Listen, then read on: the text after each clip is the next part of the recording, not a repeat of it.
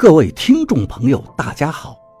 您现在收听的是长篇悬疑小说《夷陵轶事》，作者蛇从阁，演播老刘。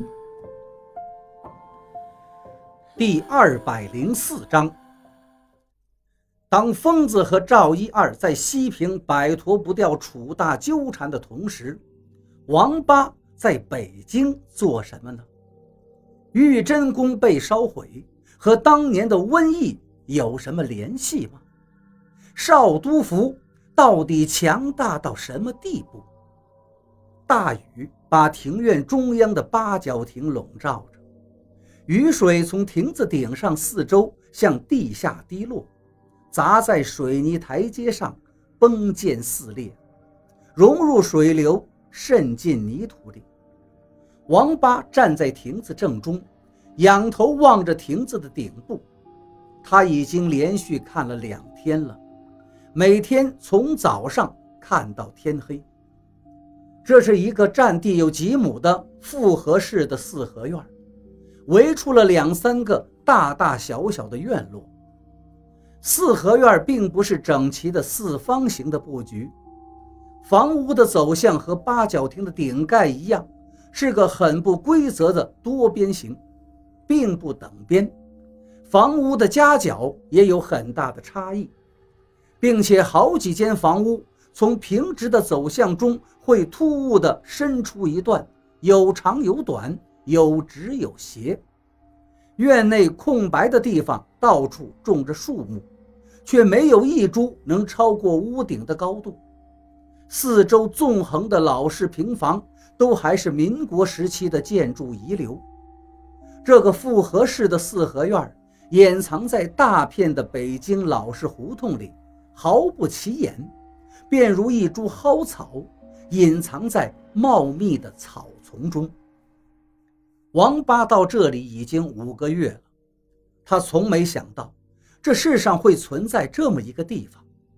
当老严带着他在胡同里七拐八绕地走到这个四合院门口的时候，王八不禁诧异了。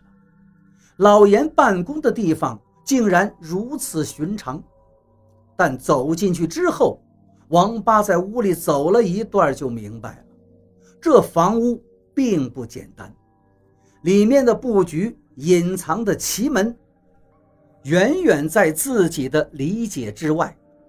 王八没有多问，老严给他安排了一个房间，吩咐他先休息，第二天到他的办公室来。交代完毕，老严走了。王八连忙追问：“您的办公室在哪儿啊？”你若是连我在哪里都找不到，我岂不是看错人了？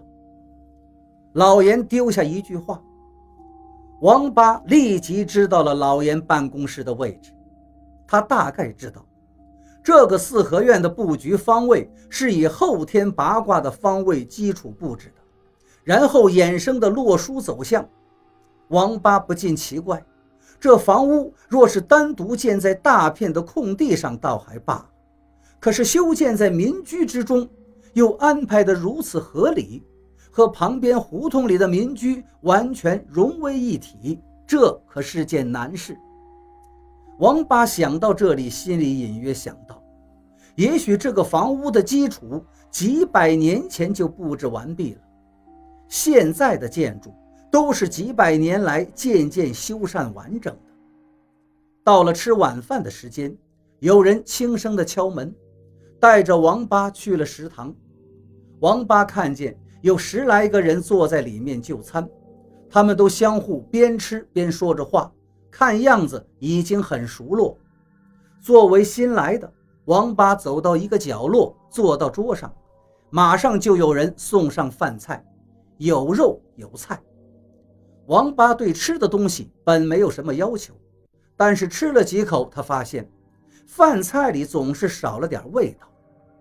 王八毕竟是湖北人，吃饭的口味还是略微偏向麻辣，菜里少了辛辣。让他不太适应，菜里没有葱姜蒜，任何刺激性的佐料都没有。戒五荤，王八知道，这里的人都是道教的戒律遵守者，所以连饮食都刻意不放五荤，五荤乱气。看来他们都在这儿修行，可是没有一个人穿着道袍，全都是寻常的衣服。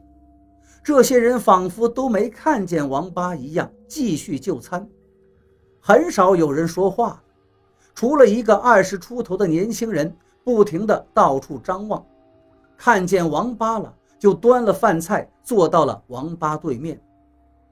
王八看了看这个年轻人，点头示意，算是打了个招呼。正乙，年轻人对王八很好奇，轻轻地问道。王八笑了笑，摇摇头。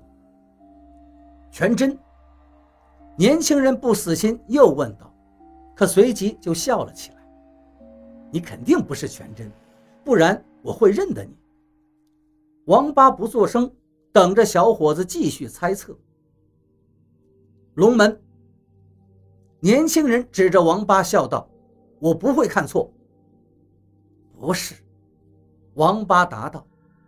他看着年轻人眉清目秀、白净面孔，有那么点道骨清风的影子，连说话的声音都轻飘飘的。不同普通人那么低沉，广会就是了。年轻人说道：“这下我肯定猜对了。”王八正要提醒他猜错了，年轻人却兴奋地自己介绍起来：“我是方卓，清静一门的。”王八低头不语，他刚来到这儿，到现在还不清楚这里的状况，还不想表明自己的身份。